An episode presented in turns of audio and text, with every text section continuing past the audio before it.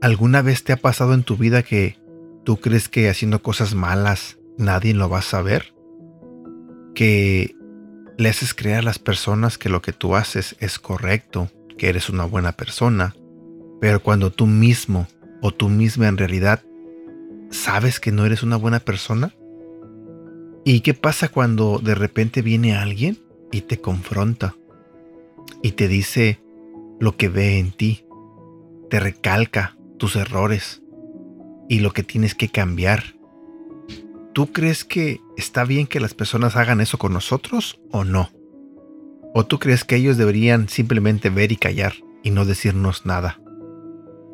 Pienso que para mí está bien que alguien venga y nos confronte y nos haga ver nuestros errores, nuestras malas actitudes. Porque, seamos honestos, todos tenemos malas actitudes. Especialmente, seamos honestos nosotros que estamos en la iglesia, que pertenecemos a la familia de Dios, que a veces estamos sirviendo en algún ministerio y aún así cometemos errores y a veces queremos taparlos. Pero entonces es necesario que alguien venga y nos confronte y nos haga ver que ciertas actitudes o comportamientos no son correctos y nosotros, como buenos cristianos, tenemos que aceptar que estamos mal, pedir perdón, arrepentirnos y hacer los cambios necesarios.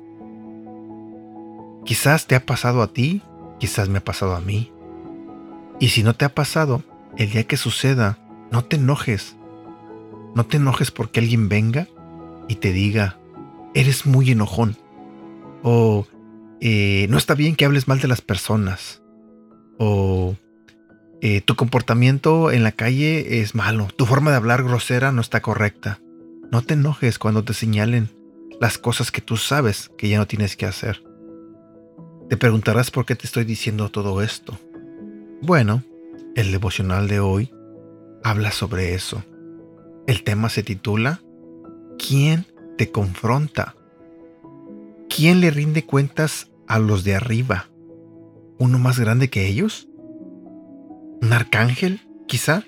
No. Son confrontados por iguales o menores.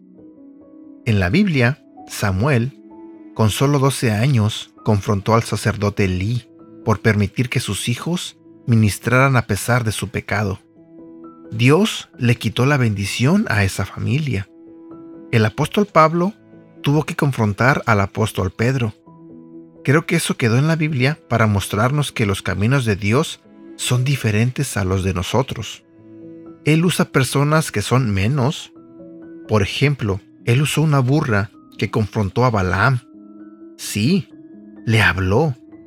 Es que si no oímos a Dios, Él usará hasta un asno. La palabra dice que somos barro en las manos del alfarero, que usa la iglesia para examinarnos. Dios permite que en nuestra vida haya personas como lo que Pablo fue para el apóstol Pedro. Todo el tiempo nos analizan y tienen una actitud difícil. Versículo para recordar. Gálatas capítulo 2 versículo 11. Cuando Pedro vino a la ciudad de Antioquía, me enfrenté a él y le dije que no estaba bien lo que hacía. Sé que este tema es un poco delicado y sé que a muchos de nosotros no nos gusta que nos confronten, pero recuerden lo que les dije en el devocional.